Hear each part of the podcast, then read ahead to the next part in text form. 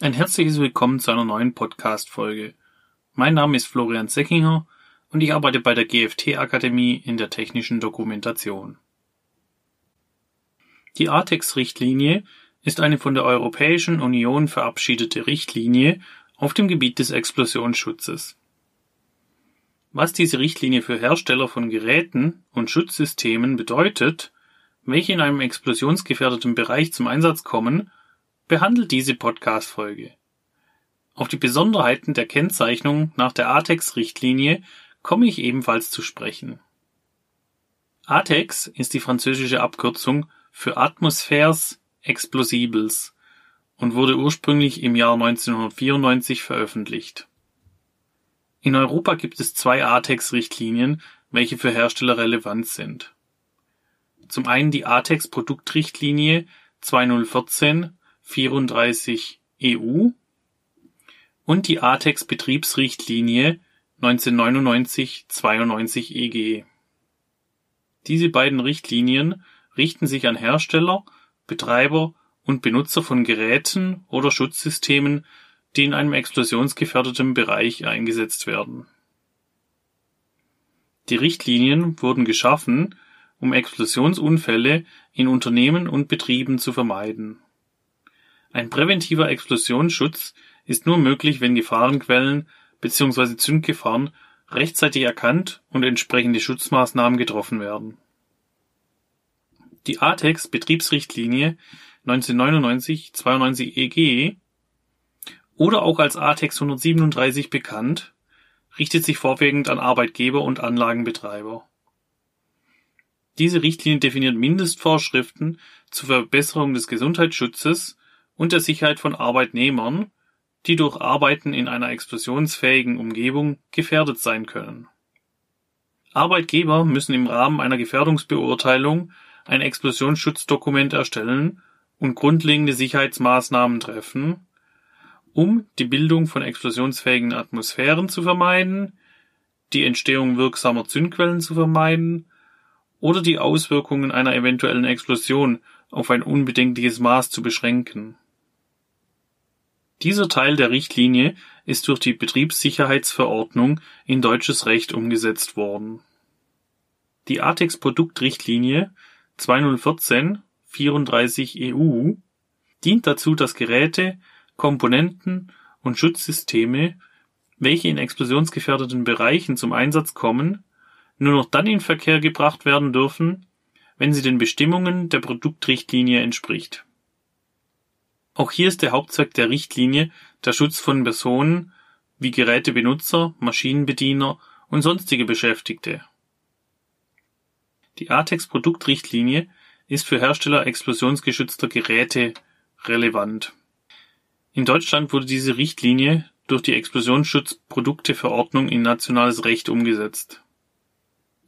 Die Bestimmungen der ATEX-Richtlinien haben weitreichende Konsequenzen in der Auswahl der Installation, dem Betrieb sowie der Wartung von Geräten und Betriebsmitteln innerhalb explosionsgefährdeter Bereiche.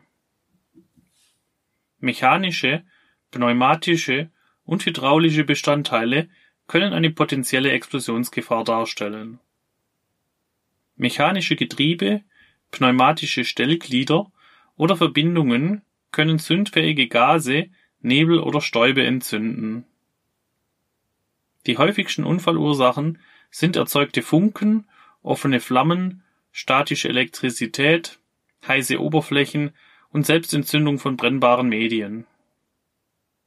Die Auswirkungen der Entzündung von Zündquellen reichen von Bränden bis hin zu Explosionen bei gasförmigen Medien bzw. Detonationen bei staubförmigen Medien. Daher dürfen Geräte und Systeme nur in Verkehr gebracht werden, wenn sie zum einen eine technische Dokumentation nach der ATEX-Richtlinie aufweisen und eine entsprechende CE-Kennzeichnung tragen. Der Hersteller muss eine schriftliche EU-Konformitätserklärung beilegen, die bestätigt, dass das Produkt mit den Vorschriften der Richtlinie übereinstimmt. Die CE-Kennzeichnung an dem Gerät, beispielsweise auf dem Typenschild, muss weitere dem Explosionsschutz betreffende Daten in der Kennzeichnung enthalten die Mindestangaben der Kennzeichnung sind in der ATEX-Richtlinie enthalten. Folgende Angaben sind neben der CE-Kennzeichnung anzugeben. Eine gegebenenfalls vorkommende Kennnummer der benannten Stelle für die Überwachung der Qualitätssicherung.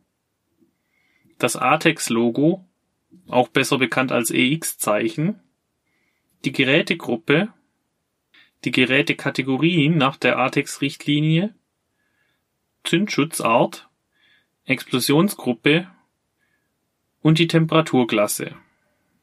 Ich komme nun auf die ganzen Informationen zu sprechen, die hinter dem EX-Zeichen aufgeführt sind. Das Gerät, welches zum Einsatz in einer explosionsfähigen Atmosphäre kommt, teilt man in Gerätegruppen auf. Man unterscheidet zwei verschiedene Gruppen von Geräten, welche für den Einsatz in explosionsgefährdenden Bereichen vorgesehen sind.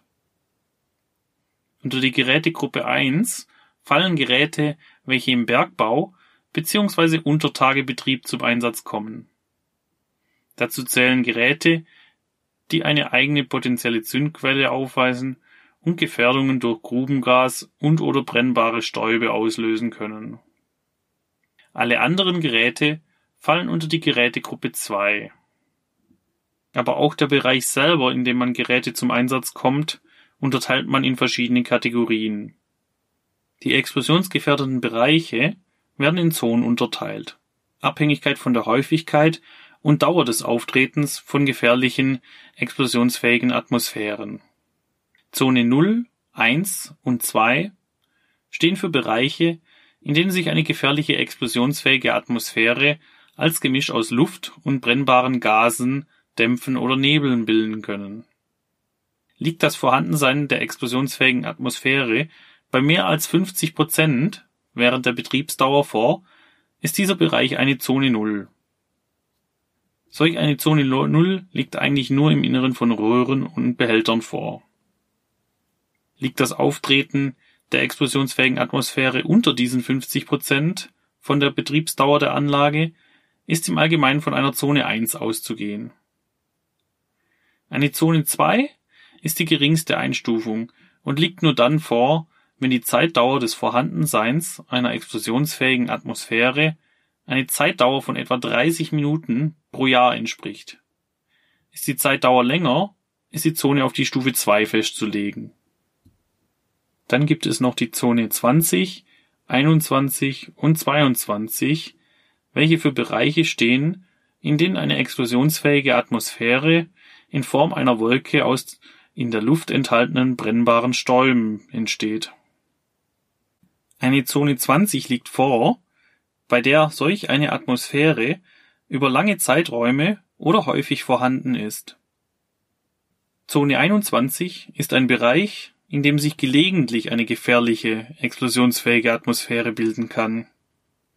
Die Zone 22 ist der Bereich, in dem diese explosionsfähige Atmosphäre normalerweise nicht oder aber nur kurzzeitig auftritt. Je nachdem, in welcher Zone sich das Gerät befindet, muss die Wahrscheinlichkeit für das Auftreten von Zündquellen reduziert werden. Entsprechend der ermittelten Zone, in der ein Gerät zum Einsatz kommt, leitet man eine entsprechende Gerätekategorie ab. Die Gerätekategorien sind in der ATEX-Richtlinie definiert und unterteilen sich in die Kategorien von 1 bis 3. Unter Gruppe 1 fallen Geräte, welche im Bergbau, Übertage bzw. Untertagebetrieb eingesetzt werden. In dieser Gruppe werden noch zwischen den Kategorien M1 und M2 unterschieden. M1 umfasst Geräte, die so konstruiert sind, dass sie ein sehr hohes Maß an Sicherheit gewährleisten. Die Geräte der Kategorie M2 zeichnen sich dadurch aus, dass diese ein hohes Maß an Sicherheit aufweisen. Die Gruppe 2 enthält Geräte, welche zur Verwendung in explosionsgefährdeten Staub- und Gasatmosphären vorgesehen sind. Auch hier unterteilt sich die Einstufung der Geräte je nachdem, welches Maß an Sicherheit hinsichtlich des Geräteeinsatzes in welcher Zone gewährleistet sein muss Gruppe 3 steht für Geräte, welche dazu bestimmt sind, in Bereichen eingesetzt zu werden, in denen nicht damit zu rechnen ist, dass eine explosionsfähige Atmosphäre auftritt. Sollte diese doch auftreten, dann nur in einem seltenen oder kurzen Zeitraum.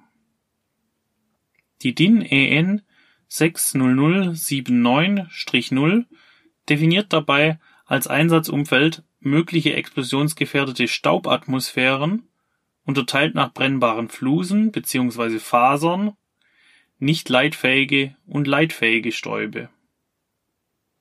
Nachdem wir nun die Gerätekategorie in der Kennzeichnung abgehandelt haben, kommen wir nun zu der Zündschutzart zu sprechen.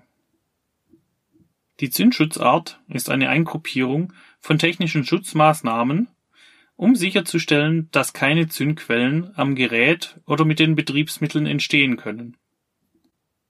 Mit einem jeweiligen Buchstaben in der ATEX-Kennzeichnung kann die jeweilige Zündschutzart erkannt werden. Zum Beispiel steht der Buchstabe C für die konstruktive Sicherheit des Gerätes.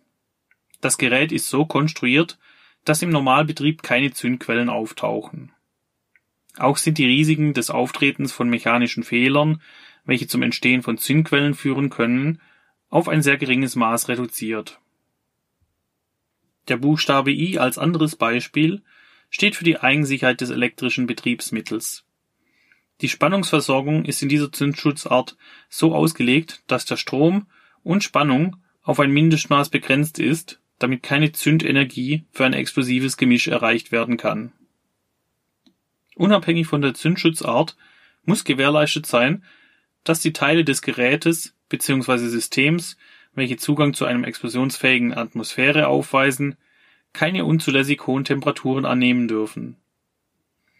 Die maximalen Werte, die zulässig sind, sind in den Temperaturklassen angegeben. Zu diesen komme ich gleich zu sprechen. Zuerst folgt aber noch die Angabe der Explosionsgruppe in der Reihenfolge der ATEX-Kennzeichnung.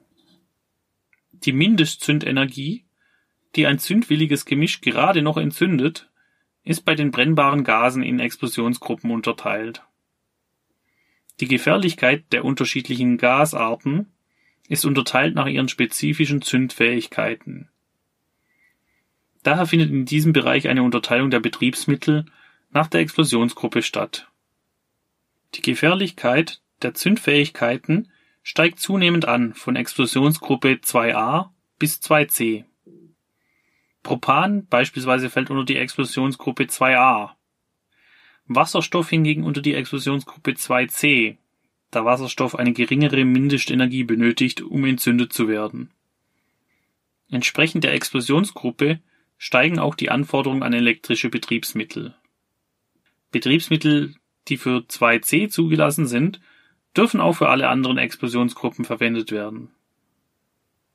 Kommen wir nun zu den bereits vorher erwähnten Temperaturklassen zu sprechen, die auch Auskünfte über die Mindestzündenergien von zündwilligen Gemischen geben. Ein Betrieb von Geräten und Betriebsmitteln in einem explosionsgefährdeten Bereich ist nur dann zulässig, wenn deren maximale Oberflächentemperatur unterhalb der Zündtemperatur des umgebenden explosionsfähigen Gemisches liegt. Die Temperaturklassen dienen dazu beurteilen zu können, wie hoch die maximale Oberflächentemperatur des Gerätes betragen darf.